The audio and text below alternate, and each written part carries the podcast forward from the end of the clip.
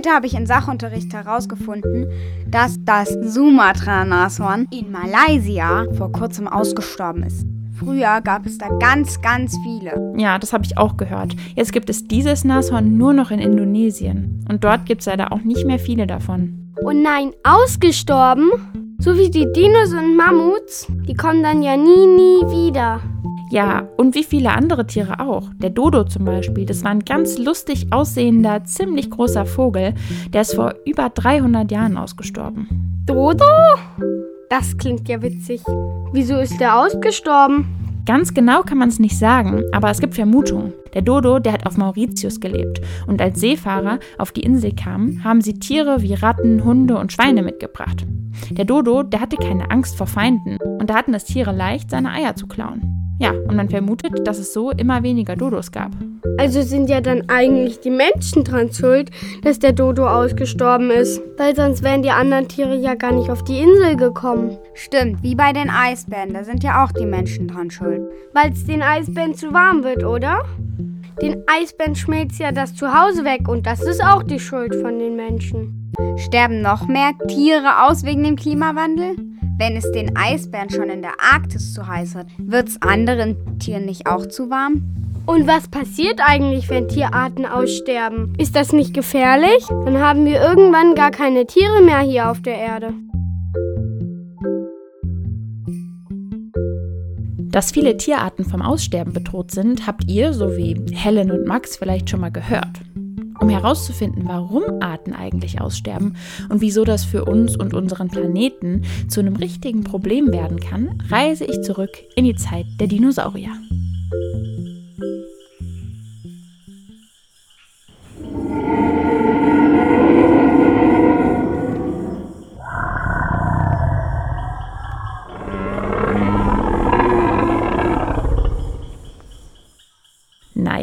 So richtig geht das leider nicht. Mein Weg führt mich nach Frankfurt ins Senckenberg Naturmuseum. Dort treffe ich mich mit Eva und Max. Die beiden arbeiten hier und kennen sich hier im Museum so richtig gut aus. Hallo ihr zwei, schön, dass ihr mich eingeladen habt. Ja, hallo Hanna, willkommen im Senckenberg Museum. Wir freuen uns, dass wir dich jetzt hier rumführen können. Eva, Max und ich, wir stehen in einer riesengroßen Halle. Neben uns stehen große Skelette von Dinos und über unsere Köpfe ragt ein ewig langer Dinohals. Ich kann mir kaum vorstellen, dass diese Tiere tatsächlich mal über unsere Erde spaziert sind. Das war aber so. Die Knochen, auch die von dem Dino mit dem langen Hals hier, sind nämlich echt, erzählt mir Eva. Wir haben hier zum Beispiel einen äh, Diplodocus, also eine, ähm, ein Langhalsdinosaurier, der vor ungefähr 120 Millionen Jahren gelebt hat. Also in einer Zeit, in der es noch äh, keine Menschen gab. Und dieser Dinosaurier ist tatsächlich echt. Also wir haben hier echte Knochen, echte versteinerte Knochen von einem Tier, was wirklich auf der Welt rumgelaufen ist. Ähm, wobei äh, die Wissenschaftler selten alle Knochen von einem Tier finden. Das heißt, es wird so ein bisschen zusammengesetzt und besteht wahrscheinlich aus mehreren äh, Tieren. Dass die Dinosaurier ausgestorben sind, das weiß ja eigentlich jedes Kind. Manche von euch wissen aber vielleicht, ganz ausgestorben sind die Dinos eigentlich gar nicht. Denn Vögel sind die Nachkommen der Dinosaurier. Trotzdem, Dinos wie der Diplodocus, der hier neben uns steht, die sind schon vor einer ganz schön langen Zeit ausgestorben. Vor etwa 65 Millionen Jahren. Und vor allem, weil das so lange her ist, kann man auch gar nicht genau sagen, wieso die Dinosaurier damals eigentlich ausgestorben sind. Wissenschaftler und Wissenschaftlerinnen vermuten, dass sich das Klima über viele, viele Jahre verändert hat, dass es zu Vulkanausbrüchen kam und es vielleicht auch Meteoriteneinschläge gab, also große Gesteine, die aus dem Weltall auf die Erde prallten und so den Lebensraum der Dinosaurier zerstörten. Aber nicht nur vor Millionen von Jahren sind Tiere ausgestorben. Auch heute sterben Tier- und Pflanzenarten auf der Erde aus oder sind vom Aussterben bedroht. Vom Berggorilla gibt es zum Beispiel nur noch etwas mehr als 1000 Tiere auf der Welt. Vom Sumatra-Nashorn, von dem Helen in der Schule gehört hat, gibt es nur noch etwa 80 Tiere.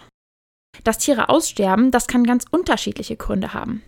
Ganz natürliche Gründe zum Beispiel, so wie bei den Dinos.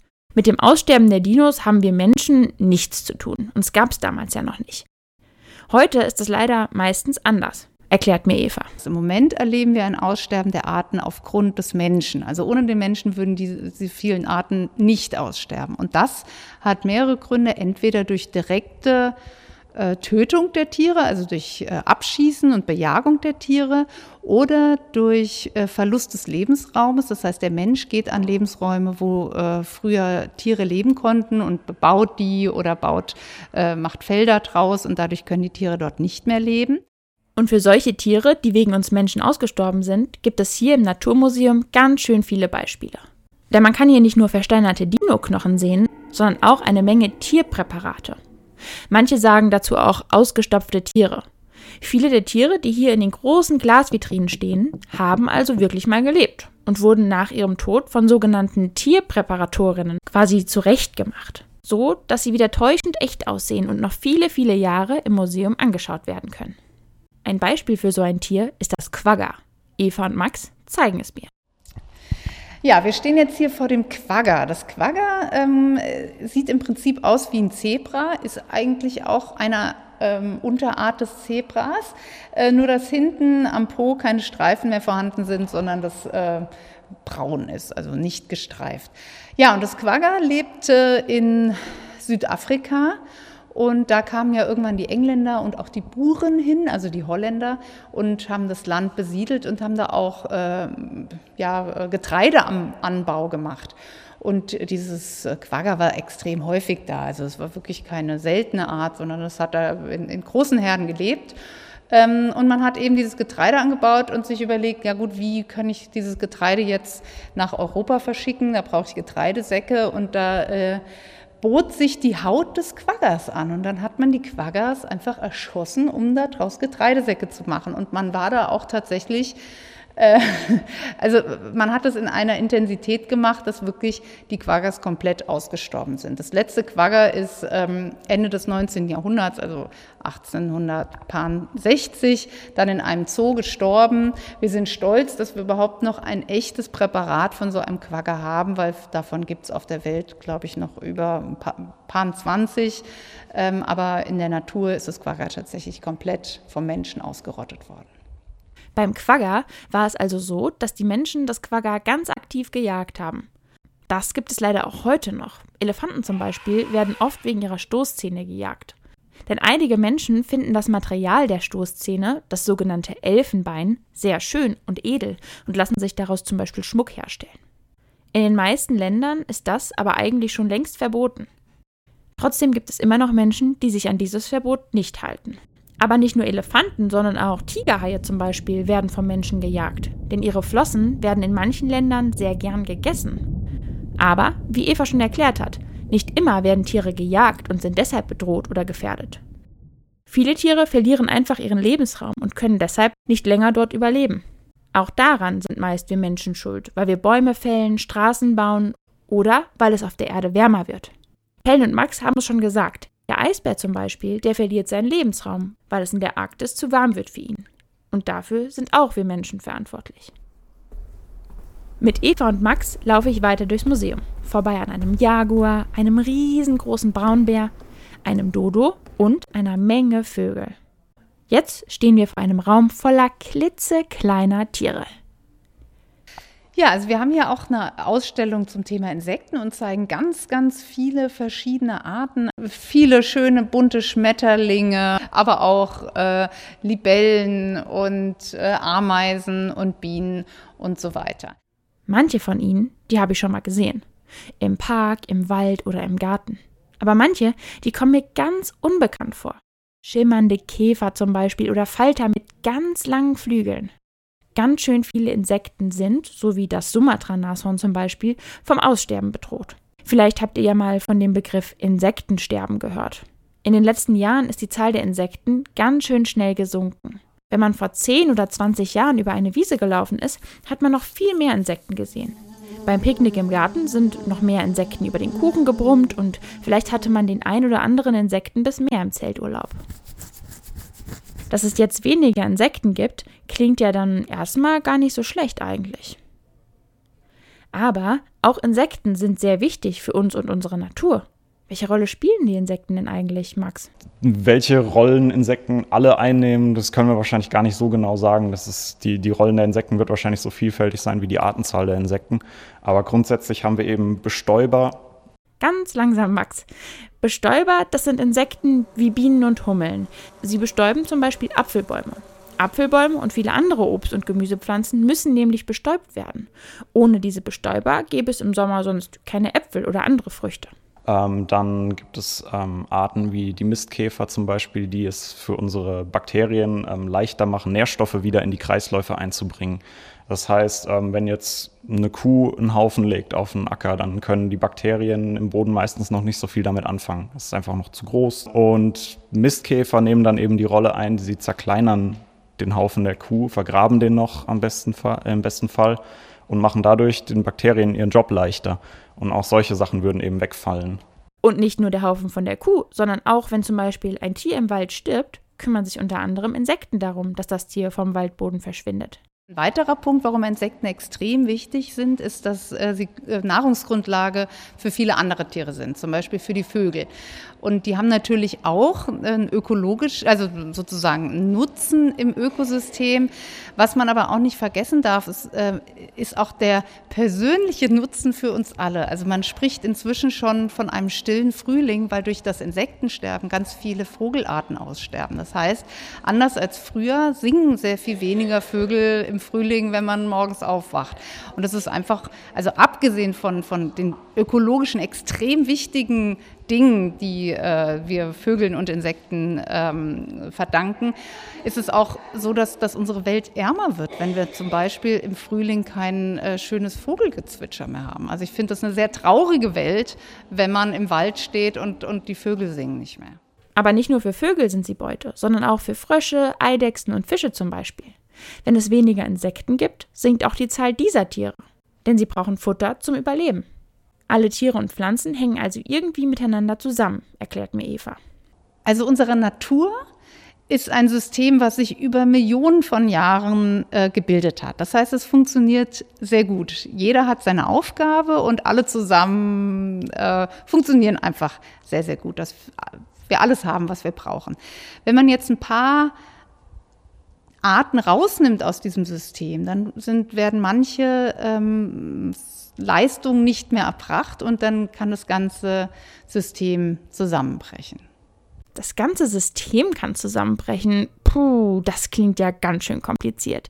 Wenn also wichtige Arten auf der Erde aussterben, das können Tiere sein oder Pflanzen, dann kann das System Natur, das eigentlich sehr gut funktioniert, nicht mehr so arbeiten, wie es viele tausend Jahre gearbeitet hat. Max, hast du vielleicht noch mal ein Beispiel dafür? Ein Beispiel wären jetzt Tigerhaie, die eben für die Kontrolle von zum Beispiel Schildkrötenbeständen zuständig sind. Würde man jetzt die Tigerhaie komplett aus dem Ökosystem entfernen, ähm, hätten Meeresschildkröten kaum bzw. keine natürlichen Feinde mehr, könnten sich ungehindert vermehren und ungehindert alles Seegras der Welt fressen, so ungefähr. Und die Meere sind für uns ein wahnsinnig wichtiger CO2-Speicher, was vor allem auch an Seegras und anderen Unterwasserpflanzen liegt. Und wenn die eben wegfallen, würde auch dieser CO2-Speicher für uns wegfallen. Die vielen Arten von Tieren und Pflanzen, die wir auf der Erde haben, sind also wichtig. Für uns, für die Tiere, für das Klima. Man könnte sagen, dass alle Tiere und Pflanzen zusammen ein eingespieltes Team sind. Wir brauchen einander, um zu funktionieren. So wie eine Fußballmannschaft zum Beispiel. Da kann man auch nicht einfach die Kapitänin oder den Torwart vom Spielfeld nehmen. Dann wird es echt schwierig für den Rest der Mannschaft. Insgesamt leben auf der Erde etwa 1,8 Millionen bekannte Tier- und Pflanzenarten. Der Begriff Artenvielfalt beschreibt die Vielzahl aller Arten, die hier bei uns auf der Erde leben. Wissenschaftler und Wissenschaftlerinnen schätzen sogar, dass es noch viele, viele Arten mehr gibt, die bisher noch gar nicht erforscht wurden. Wenn also immer mehr Insekten sterben, gerät die Natur aus dem Gleichgewicht, denn es fehlt an Futter für Vögel und für andere Tiere. Wenn es weniger Futter für Vögel gibt, können diese Vögel auch weniger Nachwuchs großziehen und die Zahl der Vögel wird immer kleiner. Und so geht das dann weiter. Die Natur gerät aus dem Gleichgewicht. Aber so richtig gejagt, so wie Elefanten oder das Quagga, werden Insekten ja eigentlich gar nicht. Ich frage mich, wieso es überhaupt zu so einem großen Insektensterben kommt und was wir dagegen tun können. Um diese Frage zu klären, bin ich nach Brandenburg gefahren, ins Entomologische Institut. Entomologie ist ein wirklich schwieriges Wort für Insektenkunde, also die Wissenschaft der Insekten. Ich treffe mich dort mit Dr. Martin Wiemers.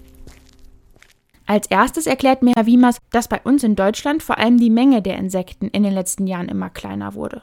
Die Menge ist bis zu 70 Prozent gesunken. Und 70 Prozent, das ist ziemlich viel. Stell dir vor, du würdest 10 Kekse bekommen und 7 müsstest du abgeben. Das sind eine Menge Kekse, oder? Also auch ganz schön viele Insekten. Wieso sterben denn gerade so viele Insekten, Herr Wiemers? Also ein gutes Beispiel sind eben die Wiesen. Ja, in früheren Zeiten waren die, obwohl die auch immer vom Menschen auch genutzt wurden durch Beweidung oder durch Maat, äh, eine der artenreichsten Lebensräume der Erde sogar. Ja, auf kleinem Raum waren die sogar artenreicher als Regenwälder. Das ist Wahnsinn, wie viel da in, auf wenigen Quadratmetern an Arten vorkommt. Dann wurden sie ähm, stark gedüngt und durch Düngung, das ist ja eigentlich gut für Pflanzen, würde man denken, aber die Pflanzen sind daran angepasst, an wenig Stickstoff. Stickstoff ist Teil von Düngern. Diese Dünger lassen manche Pflanzen ganz doll wachsen, während anderen Pflanzen der Stickstoff im Dünger gar nicht gefällt. Der Löwenzahn wird also zum Beispiel immer häufiger.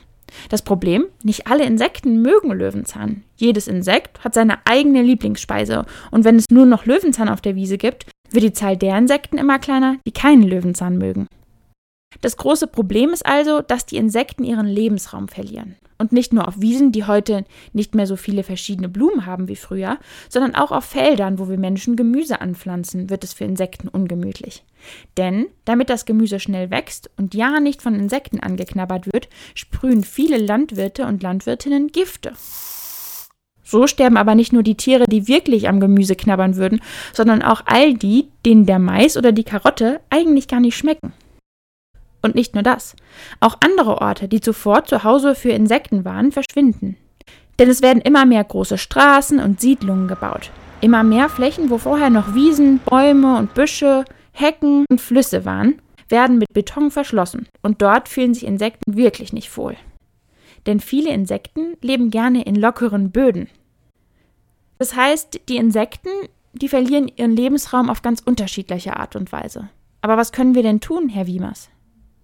Ja, also natürlich, wenn man einen Garten hat, ähm, kann man sehr viel tun. Das kann Lebensraum für sehr viele Insekten sein. Insbesondere dann, wenn man sich bemüht, dort heimische Pflanzen zu, äh, anzupflanzen und diesen Pflanzen auch Raum zu geben. Zum Beispiel, wenn man einen, eine Wiese hat, die nicht, die auch Stücke nur selten zu mähen zum Beispiel. Weitere Möglichkeiten, da hier haben wir so ein Beispiel, das war ein Geschenk, das ich bekommen habe. Das kann man also auch sogar auf dem Balkon äh, aufstellen. Das ist ein sogenanntes hier ist ein Bienenhotel oder in ja, Insektenhotel wird das auch genannt, ist aber eigentlich der Name nicht ganz richtig, weil es eigentlich nicht ein Hotel ist, wo man übernachtet, sondern wo sich die Larven entwickeln. Ne? Das, sind, das hat, haben sicher alle von euch, habt das schon mal gesehen. Äh, man kann zum so, einfach so Bambusstäbe zerschneiden und in eine Kiste packen. Und dann sollte das allerdings äh, regengeschützt und am besten in einer äh, sonnigen Stelle aufgehängt werden. Und dann, äh, wenn man dann im Frühjahr schaut, sieht man auch das Treiben von Bienen und anderen Insekten, die da reinfliegen. Ja, was machen die Tiere da? Sie legen äh, Eier ab und bringen da auch äh, Pollen zum Beispiel, tragen die ein und dann können sich die Larven dort entwickeln.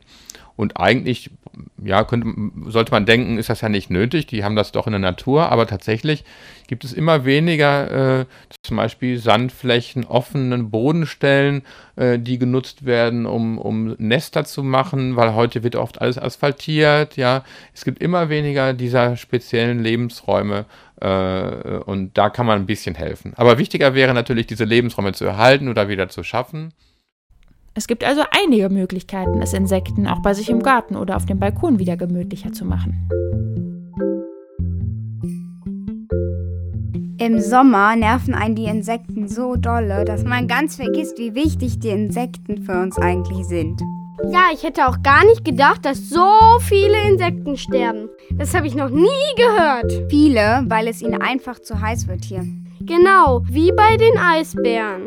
Dabei ist es auf der Erde so wichtig, dass es ganz viele Arten gibt. Also müssen wir Menschen jetzt doppelt auf die anderen Lebewesen achten. Die können ja nichts für den Klimawandel. So wie der Dodo, der wollte auch keine Feinde auf der Insel. Ja, da hast du recht. Habt ihr denn eine Idee, wie ihr das machen könntet? Ja, wir überreden Mama und Papa, dass wir ein paar Blumen pflanzen, die Insekten mögen. Und wir könnten ein Insektenhotel bauen und es anmalen. Dann sieht das sogar schön aus. Gute Idee. Bei Helen und Max im Garten gibt es in diesem Sommer bestimmt ganz schön was zu sehen. Mit vielen Blumen und einem Insektenhotel summt und brummt es bestimmt gleich viel, viel lauter. Auf Tiere und Pflanzen Acht zu geben ist wichtig, denn wenn Arten einmal ausgestorben sind, können wir sie nicht wieder zurückholen. Wichtig ist, Bescheid zu wissen. Vielleicht könnt ihr mit euren Freunden oder eurer Familie ja mal einen Ausflug in den Wald oder auf eine Wiese machen und eine Lupe mitnehmen. Da findet ihr bestimmt ganz schön viele Tiere und Pflanzen, die ihr davor noch nicht kanntet.